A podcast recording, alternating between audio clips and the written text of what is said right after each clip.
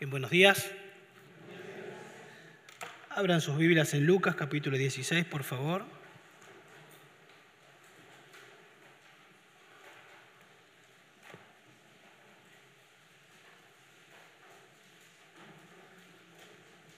Siempre es una alegría poder estar, poder venir a, a Carapachay.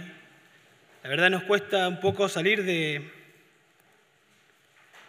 de Burlingame, pero por la gracia de Dios eh, queda bien atendida. Hoy Nicolás, lo que lo conocen, va a estar predicando la palabra allá en Hurlingham. Y como le decía, es un gozo, una alegría. He venido en el año pasado He estado en, los jóvenes mayores, he estado en el IBI, pero hace rato que no venía un domingo. Y siempre hay muchos, Carapachó es una iglesia que siempre está viniendo gente nueva y probablemente haya gente que, que me ve por primera vez. Y es un gozo, es un gozo. No nos olvidamos nunca de que en un momento difícil de nuestra vida nos abrazó Carapachay, nos sigue abrazando, sigue demostrando amor práctico para nosotros, para nuestra familia y eso lo valoramos mucho. ¿eh? Valoramos mucho la oración de ustedes por nosotros y, como les decía, el amor práctico. Les cuento un poquito acerca de Burlingame porque después empiezo con el mensaje y me dicen, pensé que ibas a compartir algo de Burlingame. Entonces he aprendido. Eh, el año 2019 creo que fue un año precioso para nosotros ahí en Burlingame. Eh, me gustaría enfatizar algunas cosas que donde yo creo que vi de mayor énfasis el, obrar de Dios ahí en Hurlingham. Y uno de esos eh, énfasis o esos momentos donde uno ve la gracia de Dios es en el IBI, por el material que tenemos, ustedes saben lo que estudian, profundidad, material precioso, eh, enseñarlo y poder capacitar a nuestros hermanos, no solo de nuestra iglesia en Hurlingham, sino como ustedes saben, hay hermanos pentecostales que están estudiando con nosotros y ver todo ese panorama y ver la gloria de Dios desplegada, quedar asombrados por Dios, eso es lo que buscamos y eso es lo que se ha logrado, quedar asombrados con Dios, con el Dios de la Biblia y enamorados y querer más de la palabra de Dios y eso ha pasado y están expectantes de que comience nuevamente. Eh, hermanos pentecostales están estudiando y quieren transmitir eso a sus iglesias donde ellos pastorean.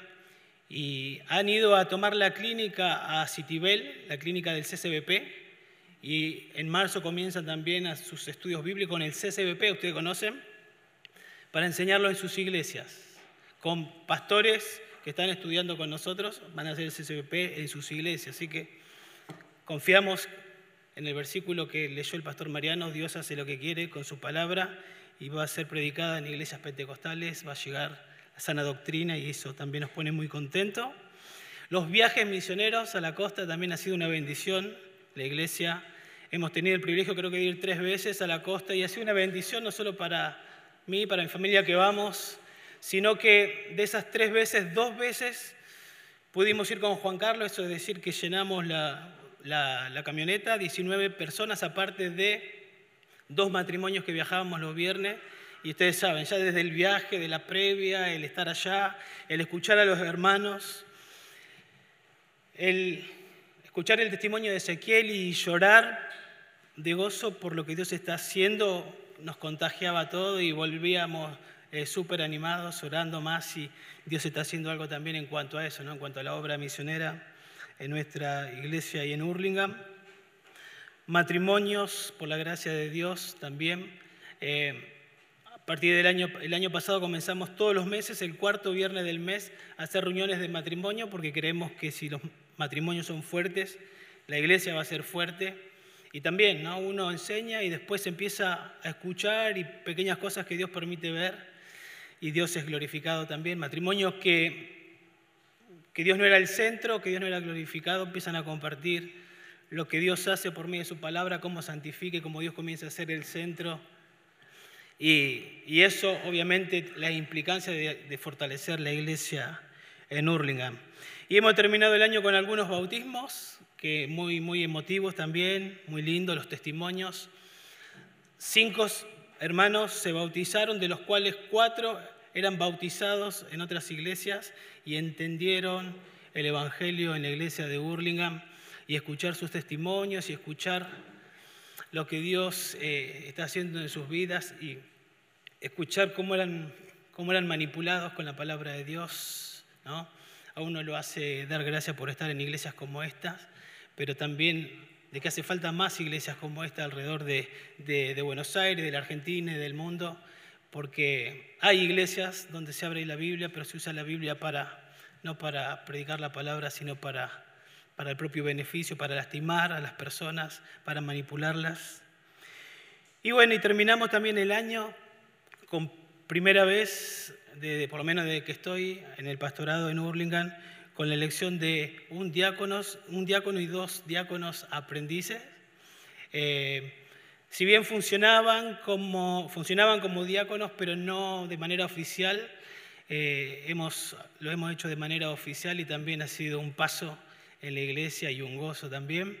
Y bueno, el diácono es el que ahora está predicando ahí en Hurlingham, es eh, Nicolás, y hay dos que están ahí de aprendiz, y es un gozo también para nosotros. Bueno, eso a modo de, resumen, lo que Dios ha hecho en el año en la iglesia de Hurlingham. Bueno, abran sus Biblias, ya les dije, Lucas capítulo 16.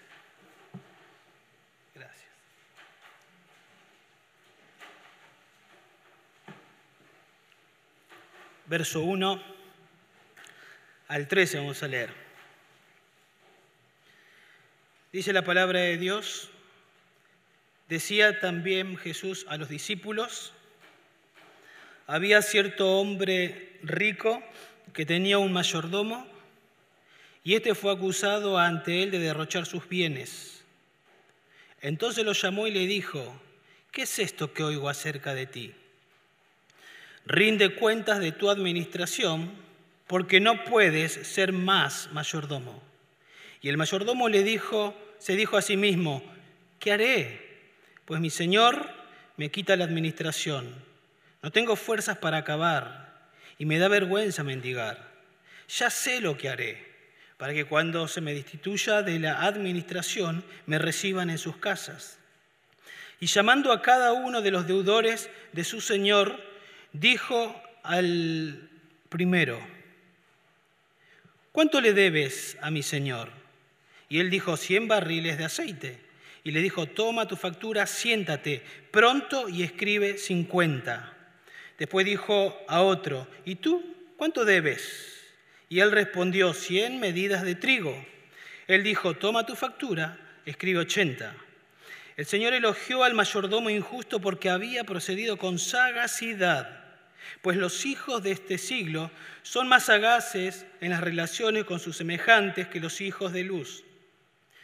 Y yo os digo, haceos amigos por medio de las riquezas injustas, para que cuando falten os reciban en las moradas eternas.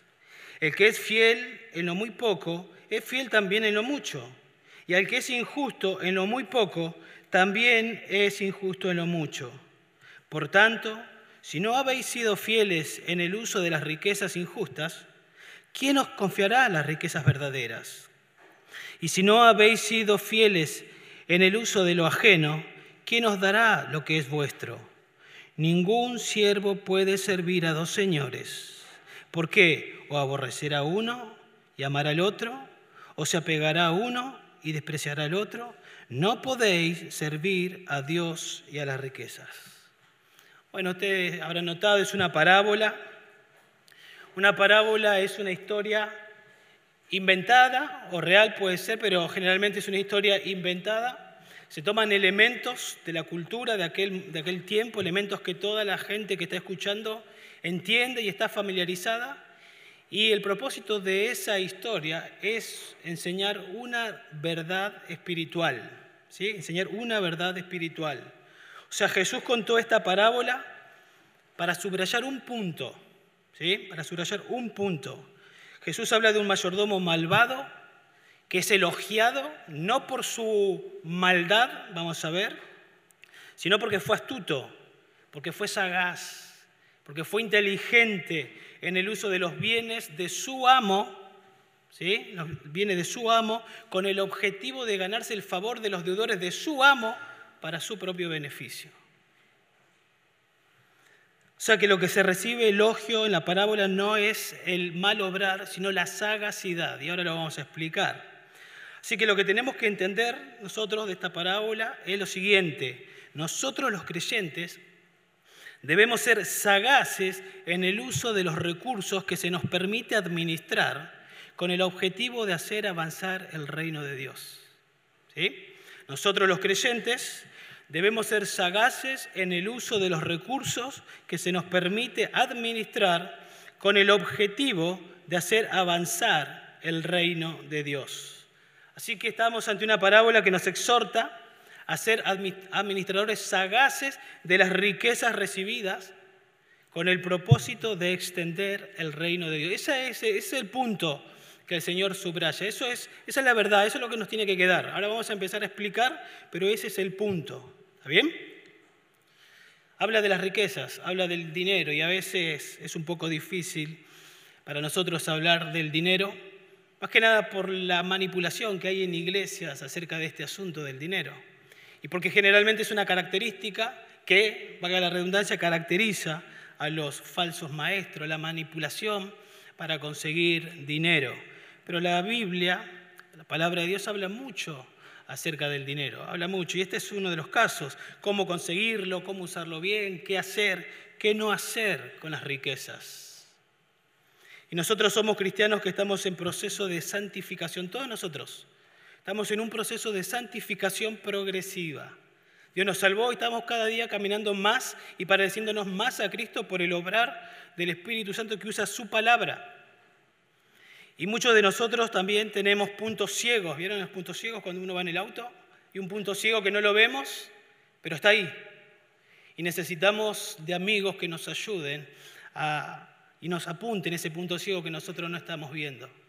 Y Jesús como un amigo en esta parábola tal vez nos va a marcar un punto ciego que no estamos viendo. Tal vez el materialismo o el uso de la riqueza pueda ser uno de esos puntos ciegos en tus vidas.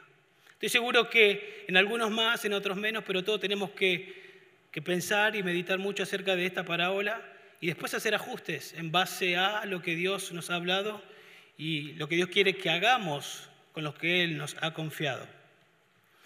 El maestro por excelencia, que obviamente es nuestro Señor Jesús, en sus aproximadamente 40 parábolas en los evangelios, un tercio de ellas, de una u otra manera, habló del dinero. O sea que enfatizó el tema del dinero. La Biblia y Jesús, obviamente también enseñando a través de los evangelios, nos deja bien claro que el dinero, que el dinero, que los recursos materiales que poseemos no son nuestros, son de Él. No son nuestros, son de Él. Es decir, no somos dueños, somos administradores. Somos dueños, no somos dueños, somos administradores. Y un administrador es uno que maneja los bienes de otro bajo la norma del dueño. Alguien que maneja los bienes de otro bajo las normas del dueño. Así que ustedes saben, entran a una empresa, se les confía un área y el dueño o el que está a cargo les dice lo que se espera, cómo debes desenvolverte y manejarte en ese sector. Sos un administrador. Bueno, algunos versículos que nos ayudan a entender por si no los recordamos. Salmo 24.1, del Señor es la tierra y todo lo que hay en ella, el mundo y los que en él habitan, todo es del Señor. Deuteronomio capítulo 8, verso 17, Dios por medio de Moisés al pueblo de Israel, después de 40 años, la segunda generación, la primera había muerto en el desierto.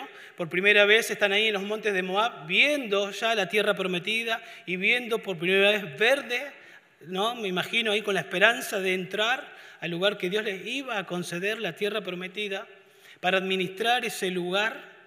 Pero antes el Señor les dice, no sea que digas en tu corazón, cuando estés en la tierra, mi poder y la fuerza de mi mano me han producido esta riqueza, porque iban a entrar en una tierra rica. Mas acuérdate, dice el Señor, tu Dios, porque Él es Dios, el que te da poder eh, para hacer riquezas a fin de confirmar su pacto, el cual juró a tus padres como en este día. O sea, cuando estés ahí, ojo, Ojo con pensar y olvidarte que Dios te lo provee. Dale la gloria a Dios. Tiene que ver con Israel, pero lo podemos aplicar a nuestra vida en todo lo que tenemos. Ojo con pensar que lo que tenemos lo gané con mi fuerza, porque el Señor nos da la fuerza, el Señor nos da la vida, el aliento, la vitalidad, el trabajo. Dios, por su gracia, no abre puerta para estar en el lugar que estemos, para tener el sueldo que tenemos. Todo es de Dios. Somos administradores. 1 Corintios 4:7 Pablo dice, porque ¿quién te distingue? ¿Qué tienes que no recibiste? Y nosotros nos miramos y decimos, ¿tengo algo que yo no haya recibido? Y si lo recibiste, ¿por qué te jactas como si no lo hubieras recibido? ¿Tenés salud? Podemos preguntarnos. ¿Tenés ropa? ¿Tenés una casa propia o una casa alquilada? ¿Tenés dinero? ¿Tenés un vehículo? ¿Podés moverte en un transporte público? ¿Tenés una sube? Etcétera, etcétera, etcétera. La lista puede seguir. Y todo es de Dios y llega a nuestras manos por provisión de Dios y somos administradores, no dueños de todo lo que Dios, el dueño, nos permite tener. Entonces en esta parábola aprendemos que somos administradores y se nos instruye cómo hacerlo. Los bienes nos han sido dados, entre otras cosas, para suplir la mayor necesidad de las personas llevarles el Evangelio, usar los medios, los recursos para hacer llegar el Evangelio, el mensaje a personas para que lleguen a ser salvas y un día estén en el cielo con nosotros. Pero yo ahí digo, los bienes nos han sido dados entre otras cosas, porque no es solo para eso. La Biblia nos enseña, por ejemplo, en 1 Timoteo 6, 17, que Dios nos da todas las cosas para que la disfrutemos. En Mateo 22, 21 dice, dad a César lo que es de César, o sea que Dios también nos provee para que paguemos nuestros impuestos. En 1 Timoteo 5, 8 dice, el que no provee para los suyos y especialmente para los de su casa, ha negado la fe y es peor que un incrédulo. Dios nos provee el sustento también para sostener a nuestra familia, entre otras cosas. Y según esta parábola, Dios nos provee las riquezas y los bienes materiales para el progreso de su reino. Y eso es lo que va a enfatizar esta parábola, vuelvo a repetir. Entonces, si coméis o bebéis o hacéis otra cosa, hacedlo todo para la gloria de Dios. Y eso incluye el uso de nuestro dinero. Porque saben, con el dinero nosotros, con las riquezas, con los bienes materiales, podemos usarlos para extender el reino de Dios, lo cual es un privilegio o lo podemos estar usando para extender nuestro propio reino. Sin ir más lejos, después sigue la parábola del rico y Lázaro, que no hace mucho creo que se fue predicada en este lugar. Y ustedes ven a ese rico edificando su propio reino y lo terrible que fue. La evidencia de que estaba edificando su reino fue que terminó en el infierno y eso demostró que nunca fue salvo, que su Dios era el dinero. Terrible. Pero pasemos a la parábola, por favor. Observe, en esta parábola está dirigida a los discípulos del Señor. Ahí en el verso 1 habrán notado, decía también Jesús a los discípulos, ¿sí? Va dirigida a los discípulos, aunque estaban los fariseos, sin duda, observen verso 14, los fariseos, que eran amantes del dinero, oían todas estas cosas, ¿no? lo que el Señor enseña en la parábola que vamos a estar viendo, y se burlaban, se burlaban. Porque claro, para ellos el dinero era la meta, era su Dios. Y Jesús va a enseñar que el dinero debe ser un medio para la meta, que es glorificar a Dios. En el capítulo 15, que es el capítulo anterior, hay tres parábolas. En esas tres parábolas el Señor habla de la moneda perdida, de la oveja perdida y del hijo perdido. Y se enfatiza que cuando se encuentra el objeto perdido, el Señor muestra eso y después dice, así, así, de esa manera, hay gozo en el cielo cuando un pecador es encontrado, cuando un pecador es salvado. Tres parábolas que enfatizan el gozo por la salvación del perdido. Y luego pasa de una eh, parábola que habla de la salvación a una parábola que habla de la santificación. Porque una vez que somos salvos, que somos encontrados y que hay gozo en el cielo, como dije al comienzo, el Señor comienza un proceso de santificación y parte de esa santificación tiene que ver con el uso de nuestros bienes, con el uso de los recursos que como ya venimos enfatizando Dios nos provee para nosotros. Bueno, de verso 1 al 8 podemos ver la historia, en el 8 la enseñanza y luego de 9 al 13 la aplicación la aplicación, la exhortación. Es como que el Señor cuenta la historia, enfatiza el punto y después dice, después nos exhorta a ellos y por implicancia a nosotros. Ahora que entendieron de qué se trata, esto es lo que hay que hacer. Entonces, observemos esta parábola que nos enseña a ser administradores sagaces de las riquezas recibidas con el propósito de entender el reino, de extender el reino, perdón. Verso 1, la primera parte, verso 5, vemos los personajes de la parábola, el amo, el mayordomo y los deudores. Era habitual en aquellos tiempos, como vemos a lo largo de la Biblia y en diferentes parábolas, hoy no es habitual eso, obvio, pero era habitual en los tiempos bíblicos, que las personas que tenían muchos bienes tenían mayordomos, Abraham, Potifar, y en los tiempos bíblicos, ¿se acuerdan la parábola de los talentos? El, amo que se va y entrega un talento, dos talentos, cinco talentos. Hay varias parábolas. Era común lo que el Señor está contando. Todos lo entendían. Verso 1b y verso 2 encontramos el problema.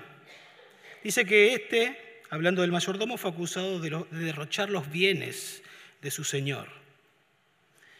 Y ese es el gran problema de la parábola fue acusado de derrochar. Esa palabra derrochar es la misma, y se le va a venir a la mente, que aparece en la parábola anterior para hablar del hijo pródigo que derrochó la herencia de su padre. Pidió la herencia, se le fue dada y la derrochó. Esa misma palabra se utiliza para hablar de que este mayordomo derrochó no sus bienes, los bienes que se le habían confiado. No hizo lo que se esperaba, no hizo lo que debía. No estaba haciendo bien su trabajo de administrador. No sabemos por qué, la parábola no nos dice, pero probablemente estaba lejos su amo y porque estaba lejos él se aprovechó y total no está. De ahí podemos sacar una aplicación secundaria, podemos decir, para nosotros. Y a nosotros no nos debería pasar nunca eso. Estés en el trabajo que estés, si el jefe está lejos, no interesa, porque nuestro verdadero jefe es omnisciente, es omnipresente y eso debe producir temor en nosotros y entender que aunque tenemos que rendir cuenta a un jefe terrenal, hay alguien que nos está mirando continuamente.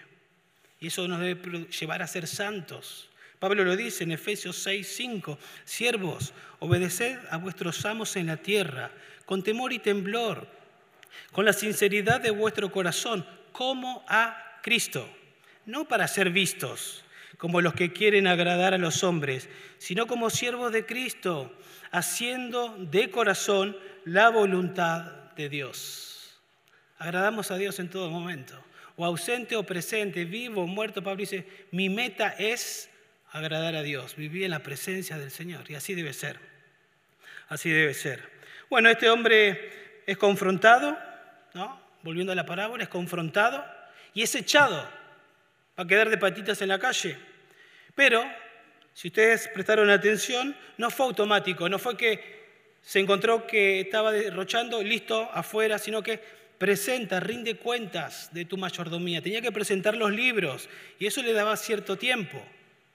Y en ese tiempo que se le da, vemos ahí en el verso 3, el pensamiento, porque empieza a hablar consigo mismo él. Y podemos leer, porque la escritura nos deja el pensamiento de este mayordomo infiel. Y dice, cavar no tengo fuerzas. ¿Qué haré? ¿Cavar? No tengo fuerza. Mendigar me da vergüenza. Probablemente orgulloso, me da vergüenza. Entonces, del 4 al 7 comenzamos a ver el plan. Él dice, ya sé lo que haré, ya sé lo que haré. Y pone un plan en marcha que le va a asegurar el futuro. Ya sé que dentro de muy poco tengo que rendir cuentas y ya sé lo que voy a hacer para asegurarme el futuro. Pensó eso, observa en verso 4, ya sé lo que haré para que cuando se me destituya de la administración, me reciban en sus casas, o sea, no quede de patitas en la calle, sino que haya gente que me reciba. Verso 5, llamando a cada uno de los deudores de su señor, dijo primero, ¿cuánto le debes a mi señor? Era de su señor. ¿Cuánto le debes a mi señor? Y en el verso 6 dice, 100 barriles de aceite. Le dijo, toma tu factura, siéntate pronto y escribe 50. Esos 100 barriles de aceite equivale a mil denarios. Para que tengan una idea, hoy, tres años de un sueldo normal se lo redujo a la mitad. En el verso 7, después dijo a otro, ¿y tú cuánto debes? Y él respondió, 100 medidas de trigo. Y él dijo, toma tu factura, escribe 80. Esto equivale a unos 2.500 denarios, ocho años de trabajo. Se lo redujo un 20%, tal vez un 20% en poco no es mucho, pero en, en un valor así abultado, 20% es mucho también. Y se lo redujo. Todo esto lo hizo para su propio beneficio. Ni le interesaba su amo, ni le interesaban las personas. Él estaba interesado en sí mismo, en asegurarse su futuro. Y algo interesante también en aquellos tiempos que le da sentido a la parábola. la devolución de favores era un principio respetado, que estaba integrado en la sociedad judía. Si nosotros hacemos esto hoy, por ahí después nos da vuelta la cara, ¿no? Puede ser o no. Pero en aquel tiempo era parte de la cultura, que si vos hacías un favor como este, te aseguraba la devolución. Por lo tanto, él está haciendo esto y está asegurando que en su futuro va a tener un lugar a donde ir. Sabio, bien inteligente. Verso 8, la historia, y ahí está un poco la enseñanza. Dice el Señor, el Señor de la parábola, esto también es raro, el Señor de la parábola, no el Señor Jesús elogió al mayordomo injusto porque había procedido con sagacidad. Es raro, pero aparentemente hay registros antiguos que muestran y evidencian que los mayordomos, aunque se haya hecho algo con astucia en contra de ellos, lo aplauden y lo premian. Seguramente hoy no lo arreglaríamos de esa manera, no se arreglaría de esa manera, pero en aquel tiempo sí. Y acá lo aplaude, ¿sí? Y el Señor de este mal ejemplo, que es lo que hace raro la parábola, de este ejemplo negativo, el Señor saca un este, ejemplo positivo para sus discípulos y para nosotros. Es como si yo voy con mi hijo caminando y veo que a una persona se le cae una billetera y un chico de la edad de mi hijo se apresura y en menos de cinco segundos está en ese lugar, toma la billetera y se va un mal ejemplo. Pero yo de ese mal ejemplo le digo a mi hijo, ¿viste la rapidez con que lo hizo? Bueno, así me gustaría que vengas cuando yo te llamo para que obedezcas. De un mal ejemplo, de algo negativo, podemos sacar... Bueno, es un poco lo que Jesús está haciendo, ¿sí? Lo que se elogia luego es la astucia, la sagacidad, la inteligencia, vuelvo a decir, no eh, el delito. Todos nosotros hemos escuchado en algún momento, o hemos visto tal vez los más grandes, noticias como esta.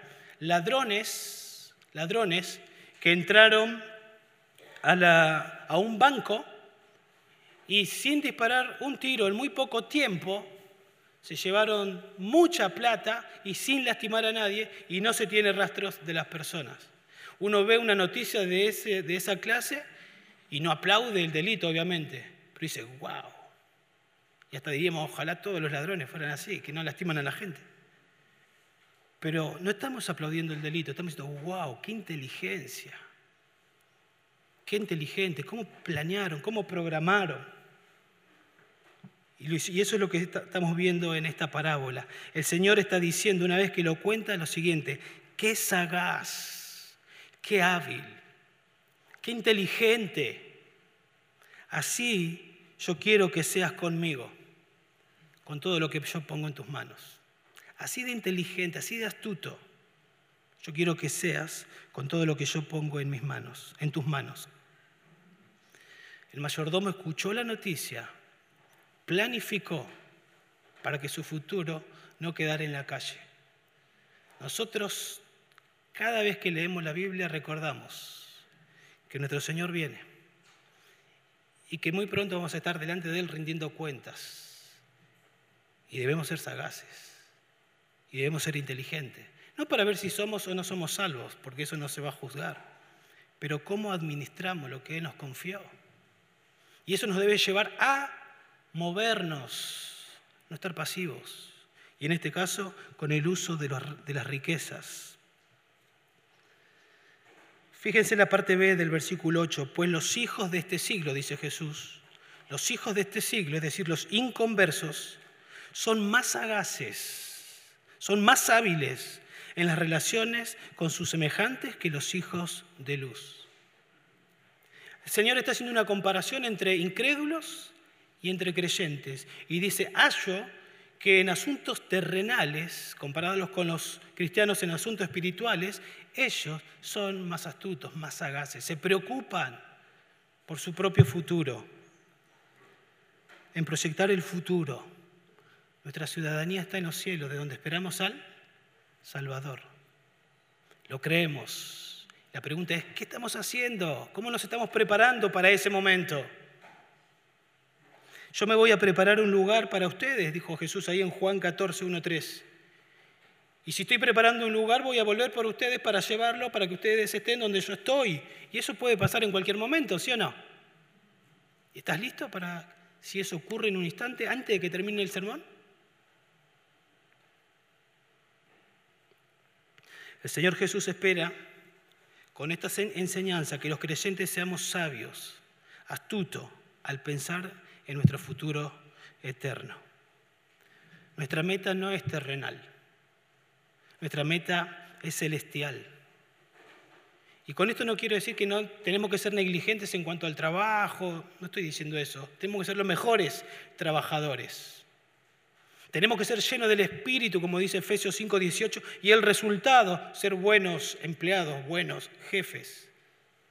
El punto es que, no que el trabajo o lo que lleguemos a ganar o a tener con el trabajo no es la meta, es un medio para el gran propósito de glorificar a Dios. Y el Señor nos dice cómo lo podemos hacer. La meta es glorificar a Dios. Debemos vivir en este mundo como extranjeros y peregrinos, entendiendo de que estamos de paso. Si hemos resucitado con Cristo, como dice Colosenses 3.1, debemos buscar las cosas de arriba, donde está Cristo a la diestra de Dios. Debemos poner la mente en las cosas de arriba, no en las de la tierra. Si resucitamos, es eso lo que tenemos que hacer. Somos nueva criatura. Tenemos la capacidad de entender lo espiritual, de pensar como Cristo. Cuando la Biblia entra en nuestra mente, tenemos la capacidad dada por Dios de entenderla y de actuar conforme a lo que entendemos. Y eso es la aplicación de tener la mente de Cristo. Cristo en esta parábola nos está metiendo sus pensamientos en nuestra mente para que actuemos conforme a lo que nos está diciendo y nos parezcamos más a lo que Él quiere que seamos. Entendemos que somos mayordomos, que el amo nos confió bienes con el propósito de promover su gloria.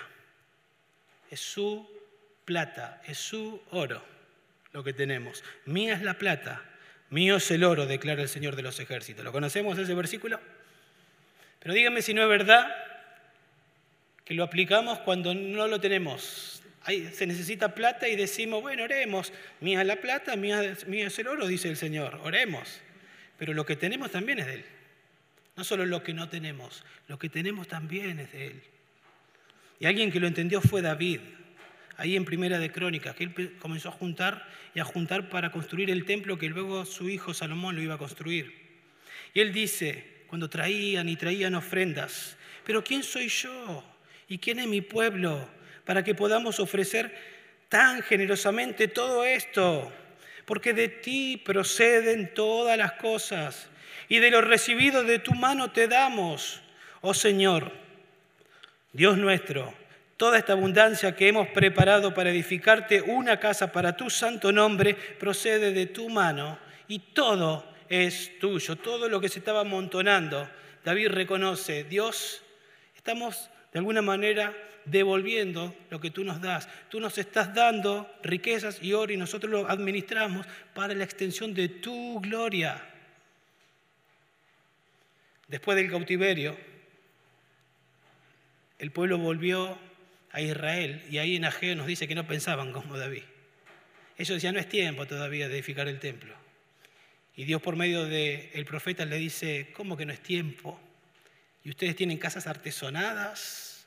¿Cómo que no es el tiempo de edificar mi reino? Están edificando su reino. El Señor los confronta para que se pongan las pilas y comiencen a edificar con lo que Dios les da el reino y la gloria y extiendan la gloria de Dios. Y eso también puede estar haciendo Dios hoy con nosotros, por medio de esta parábola. Nos puede estar llamando a que no es tiempo todavía. Cristo falta que venga. ¿Qué voy a invertir en la obra de Dios? En mi reino, en mi reino. Bueno, lo que tengo en mis manos lo provee Dios, sea trabajo, sea ofrenda, sea herencia o cualquier otra forma legítima, lo provee Dios. Y como mayordomo, que ya lo vimos, debemos administrarlo. Y una forma de hacerlo es lo que viene a continuación, verso 9. Observen. Y yo os digo, después que el Señor mostró la parábola, que el Señor exaltó la sagacidad de este mayordomo infiel, dice ahí el verso 9, yo os digo, haceos amigos por medio de las riquezas injustas, para que cuando falten os reciban en las moradas eternas. Un mandato, haceos amigos. El medio, riquezas injustas. La meta, extender su reino. Esa es la aplicación. Eso es lo que tenemos que hacer. Ese es el mandato. Ahí se usa la palabra riquezas injustas, que está hablando de la riqueza que tenemos. Se llaman así por pertenecer a este mundo. La versión Dios habla hoy dice, usan las riquezas de este mundo malo, pero es el dinero que tenés, las riquezas, los bienes materiales. A eso se refiere.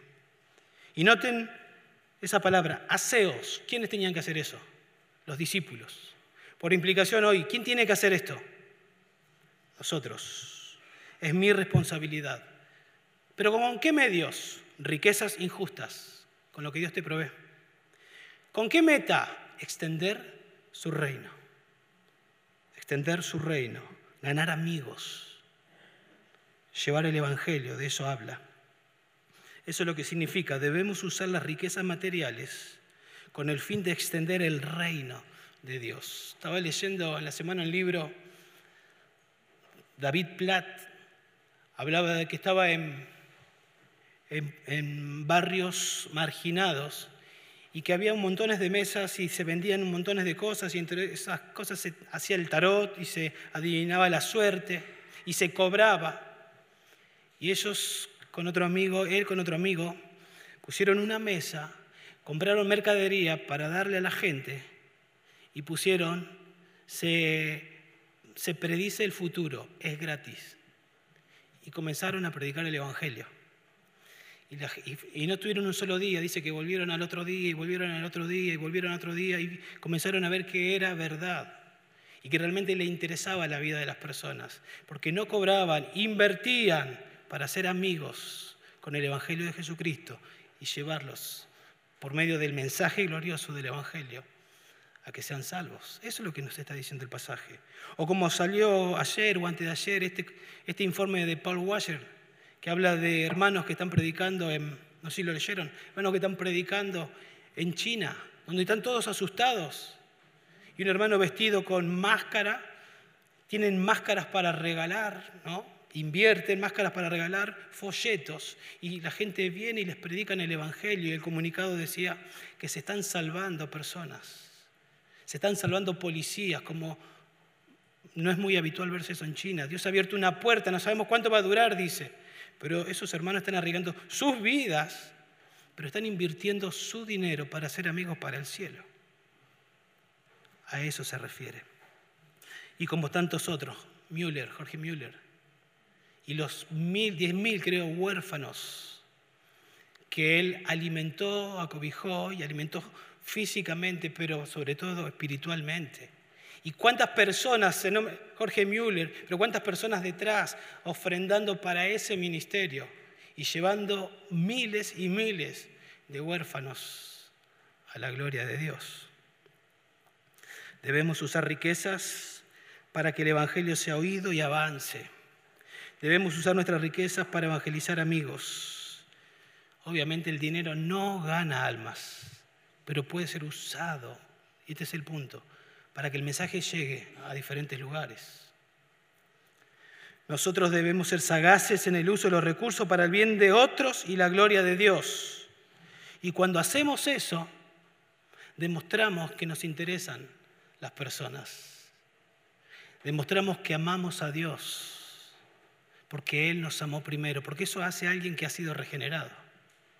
Demostramos que amamos a Dios porque Él nos amó primero, que su amor fue derramado en nuestros corazones por el Espíritu Santo que nos fue dado. Y ahora con ese amor amamos a Dios y amamos al prójimo, ya no amamos las riquezas. Aunque hay lucha, no amamos las riquezas.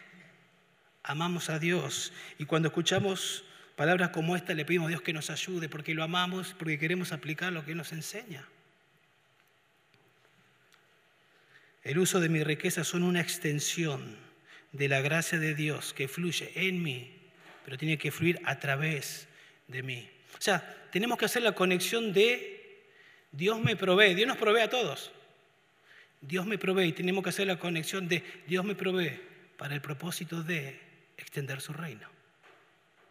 Dios sabe todas las cosas que yo necesito antes de que se la pida, dice Mateo 6.8, y me las provee.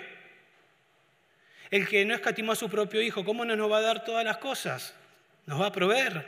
Incluye, creo yo, bienes materiales también ahí.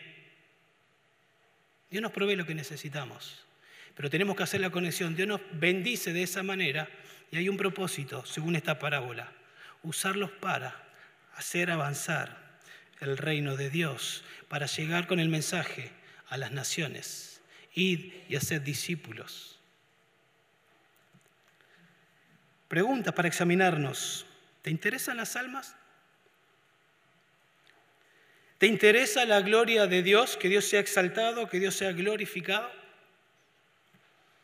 Bueno, un indicador, o para saber la respuesta, tal vez también puedes hacerte esta pregunta. ¿Uso mis recursos para la obra de mi Dios? ¿Para que su nombre sea conocido? El uso, el uso de bienes que yo hago, ¿qué evidencian en mi vida?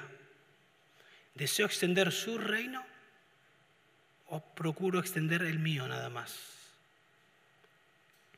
Una de las evidencias, aparte de tantas, de alguien que se ha convertido, tiene que ver mucho con el uso de las riquezas. Juan el Bautista cuando decía que debían arrepentirse y que den frutos dignos de arrepentimiento, comienza a hablar y da pistas de cuáles son esos frutos. Y él dice compartir la ropa, habla de no cobrar más impuestos de lo que sea justo. Habla de a los soldados de estar satisfechos con lo que se le ha dado en el salario. Tiene que ver con las riquezas. Un cambio en, la visión de las riquezas ya no es mi Dios ahora. Saqueo se convirtió y ¿qué hizo? La mitad de mis bienes la daré a los pobres. Alguien que era avariento, que quería más y más, se convirtió y la mitad de mis bienes la daré a los pobres. Alguien dijo, cuando una persona se convierte, también se convierte la billetera.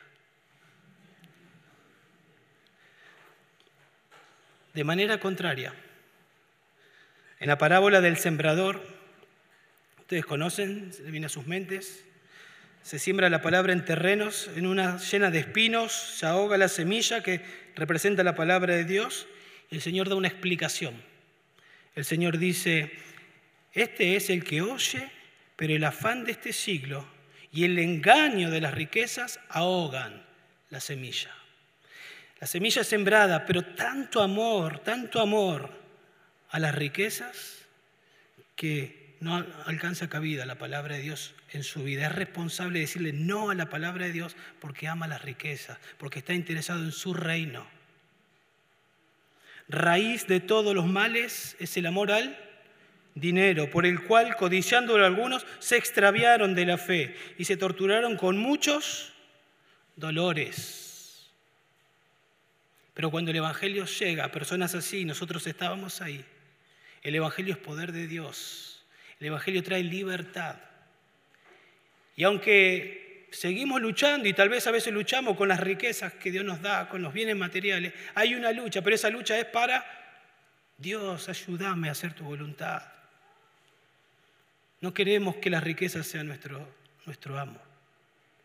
Queremos que las riquezas evidencien que vos sos nuestro amo. Esa es la lucha que tenemos y eso es lo que queremos.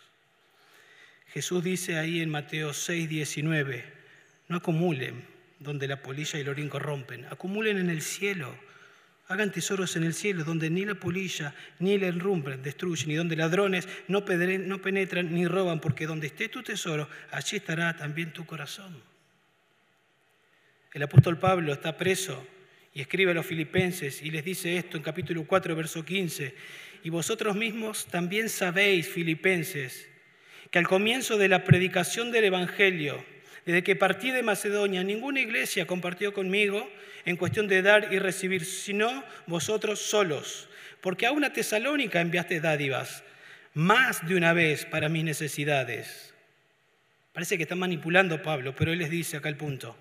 No es que busque la dádiva en sí, sino que busco fruto que abunde, que aumente en vuestra cuenta. Es como que Pablo está diciendo, yo los aplaudo, está bien lo que hicieron, porque ustedes están haciendo lo que el Señor enseñó en la parábola de Lucas 16. Están usando sus bienes para sostenerme a mí, dice Pablo, para que personas puedan escuchar el Evangelio. Yo no estoy buscando su, la dádiva en sí, sino que ustedes sigan acumulando en el cielo y lo están haciendo de esa manera. Entonces ya más o menos comenzamos a tener idea de cómo podemos aplicar esta parábola en nuestra vida. Ofrendando en una iglesia local que está comprometida con la evangelización y la obra misionera, como esta. Sostener a algún ministro, algún misionero que está en algún lugar haciendo la obra del Señor. La semana Dardo nos mandaba un videíto en un WhatsApp que tenemos los pastores en la iglesia de Denton y nos mostraba no sé, no los conté, pero fácil 10, 100 eh, cuadros de misioneros, de familias de misioneros que la iglesia de Denton sostiene.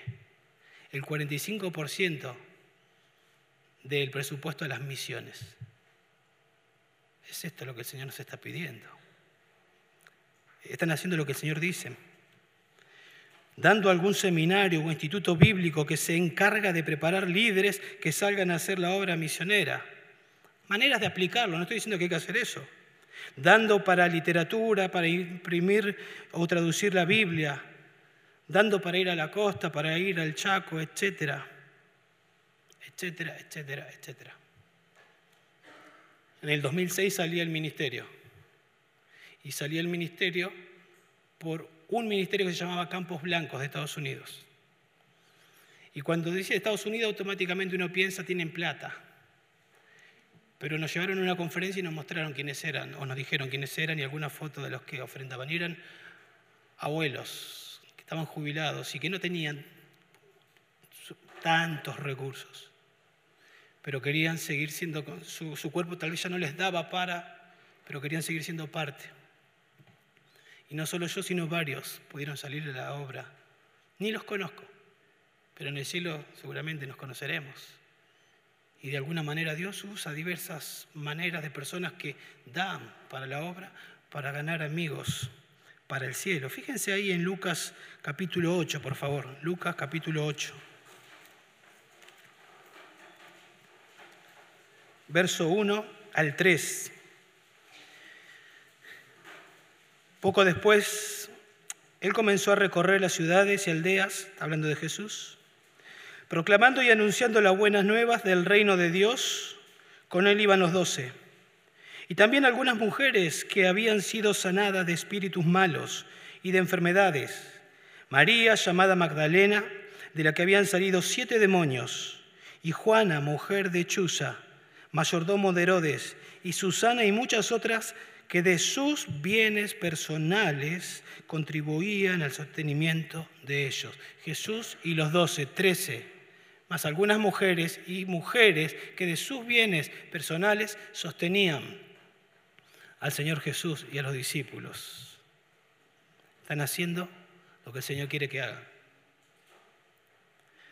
Obviamente no es posible financiar a todos los ministerios, nos gustaría Pero debemos discernir y ser sensibles a ministerios legítimos donde la palabra de Dios se pone en alto, tener una iglesia sana donde se le puede preguntar a los pastores, ¿dónde puedo dar? ¿Cómo puedo dar? Seminarios que capacitan a líderes. Nuestra actitud debe ser, estamos interesados en la salvación de almas. ¿Cómo podemos contribuir con nuestros bienes materiales? Debemos discernir dónde, cuándo, cómo eso hay que discernirlo, pero algo seguro es, debemos usarla para ganar amigos para el cielo. Eso está claro acá. Eso está claro. Y yo no quiero... La idea de, este, de esta parábola es que nos miremos cada uno a nosotros mismos. No que miremos al otro, ¿eh? ¿cuánto tiene y no, da nada? Sino nosotros nos tenemos que mirar y no juzgar a nadie. Mirarnos nosotros delante de Dios y hacer los ajustes necesarios yo delante de Dios. No mirar a nadie más. Yo delante de Dios. Podemos excusarnos y autoengañarnos diciendo, no es tiempo todavía, todavía no tengo. Cuando tenga, comenzaré. Déjenme leerle lo que dice 2 Corintios 8.1. Ahora, hermanos, deseamos haceros saber la gracia de Dios que ha sido dada en las iglesias de Macedonia pues en medio de una gran prueba de aflicción abundó su gozo y su profunda pobreza sobreabundó en la riqueza de su liberalidad.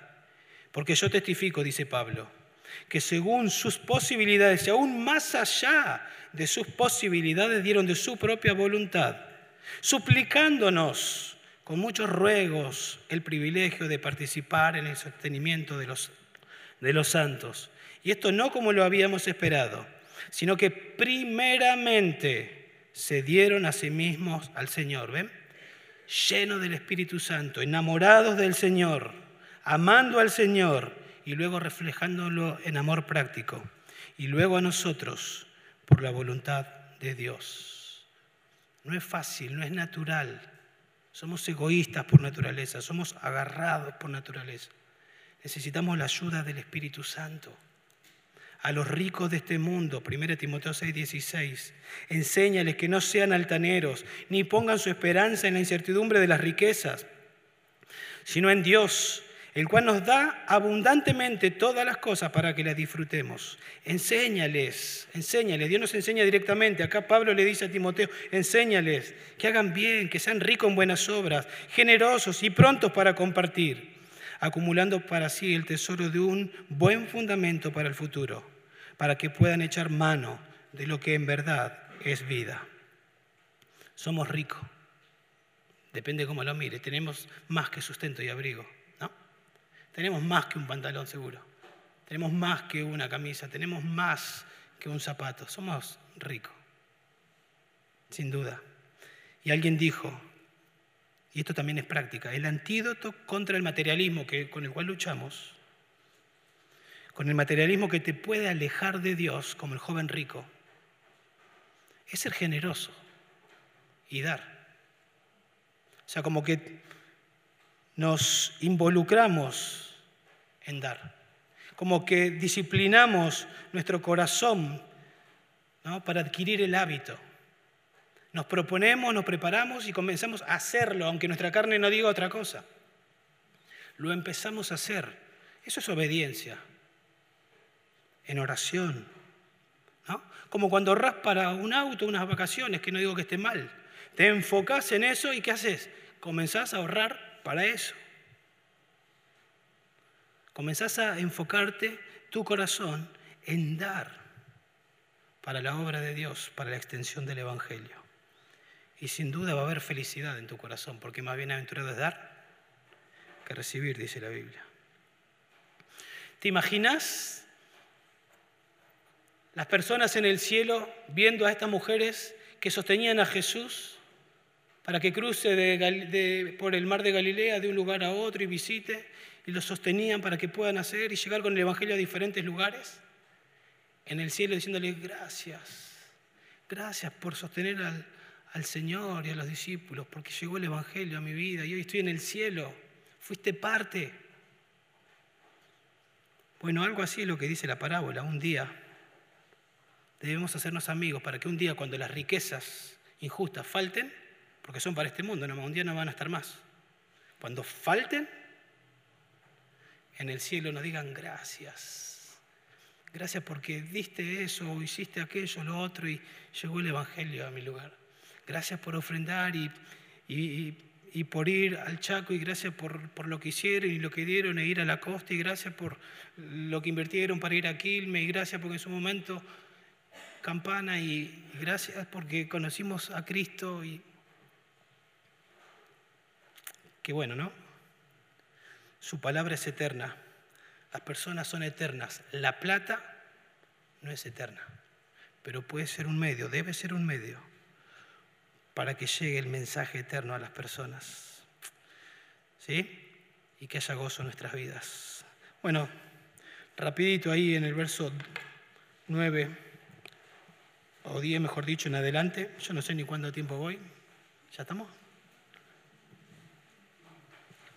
Verso 10 al 11 voy a tratar de ir, de resumir un poco. El que es fiel en lo muy poco, es fiel también en lo mucho. Y el que es injusto en lo muy poco, también es injusto en lo mucho, en principio universal.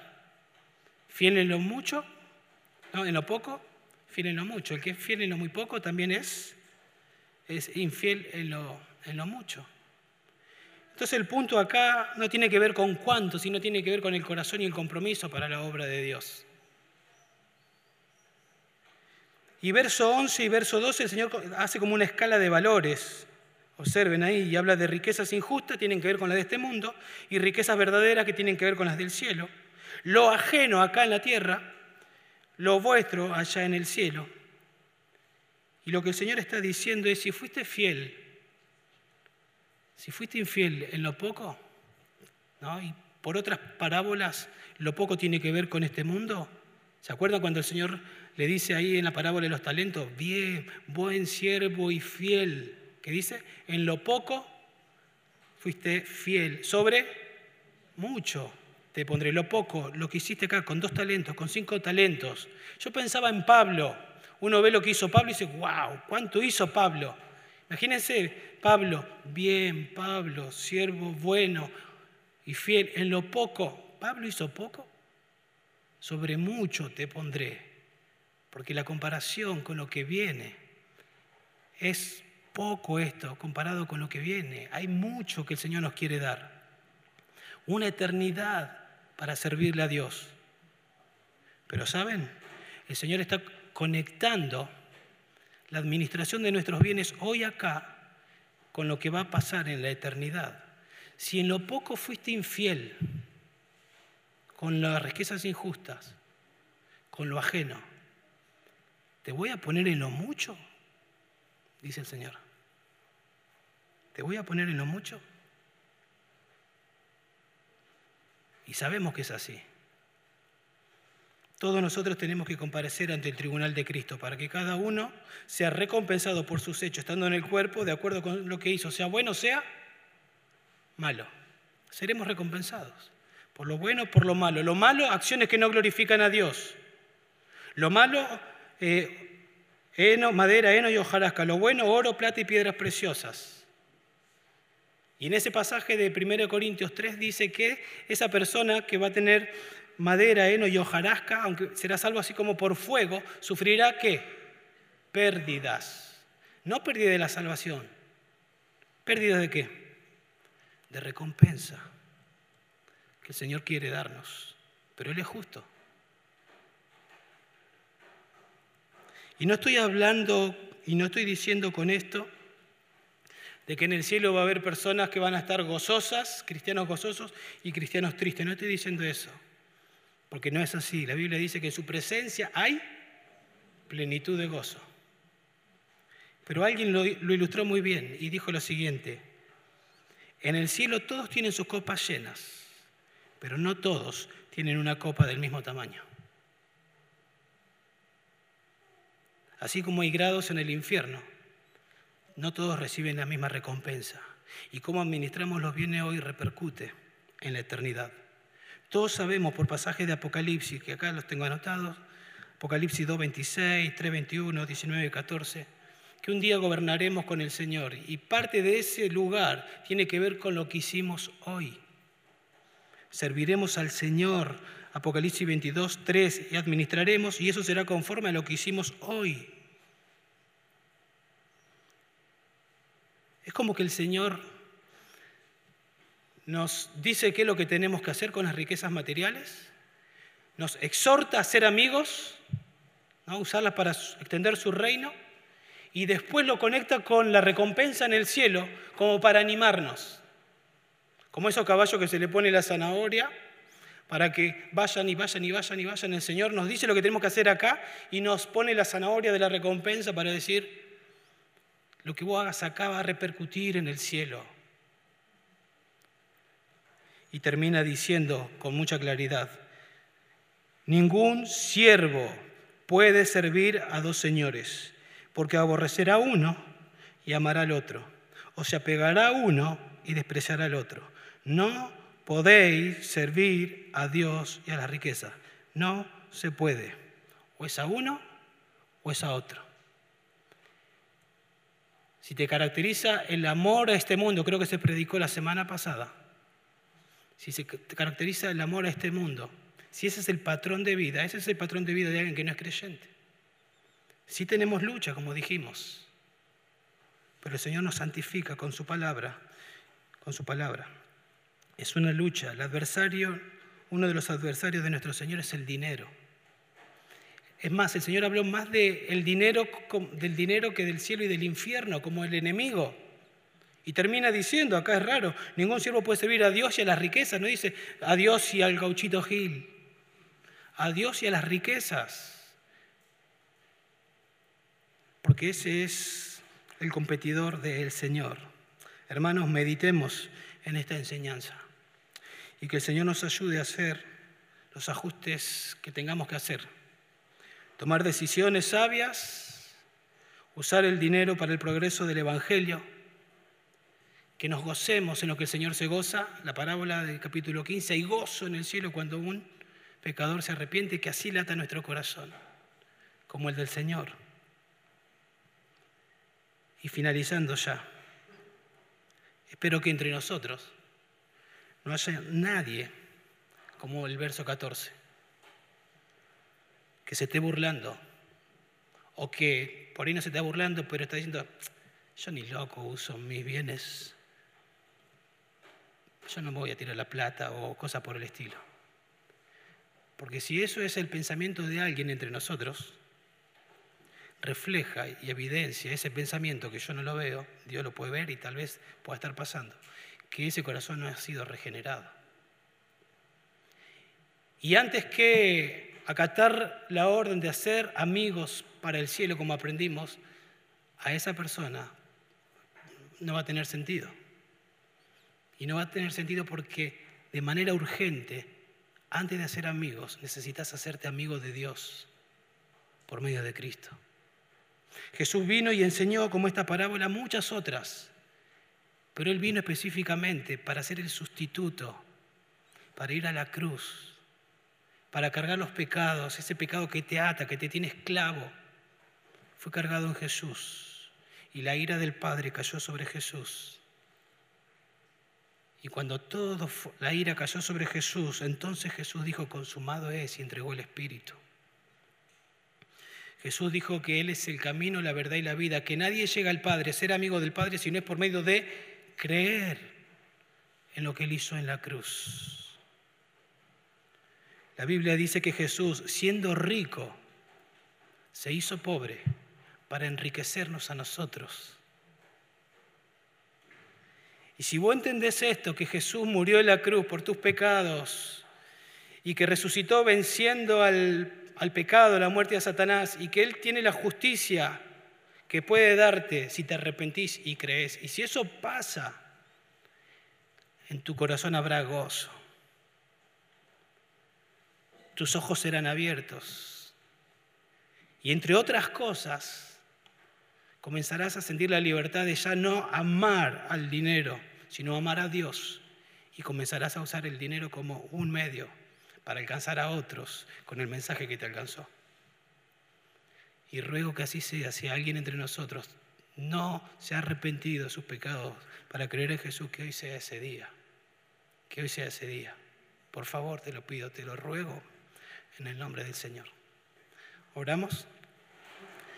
Padre, te damos gracias, Señor, por tu palabra. Te damos gracias por la exhortación, Dios. Gracias, Dios, porque todas las áreas de nuestra vida, Dios, tú nos quieres santificar, nos quieres ayudar. A veces pensamos que estamos bien, Dios, y de repente llega una enseñanza como esta y nos muestras, Dios, que no está del todo bien. Ayúdanos, Dios, a discernir con sabiduría, a ser inteligencia y sagaces, Dios. Gracias porque nos provees para que disfrutemos, Dios, para que te glorifiquemos, para sostener a nuestra familia, para pagar los impuestos. Pero Señor, ayúdanos a usar también dinero para ofrendar para la causa y tal vez más que la ofrenda habitual que damos. Señor, hazlo si tú quieres en los corazones. Que sea tu espíritu, tu palabra, Dios, sin manipular a nadie. Queremos que nos use para extender tu reino. Usa tu palabra, Dios. Estamos seguros que lo vas a hacer y vas a obrar de diversas maneras, porque nos recordaste eso con Isaías 55, 10 y 11. Oramos en el nombre de Jesús. Amén. Amén.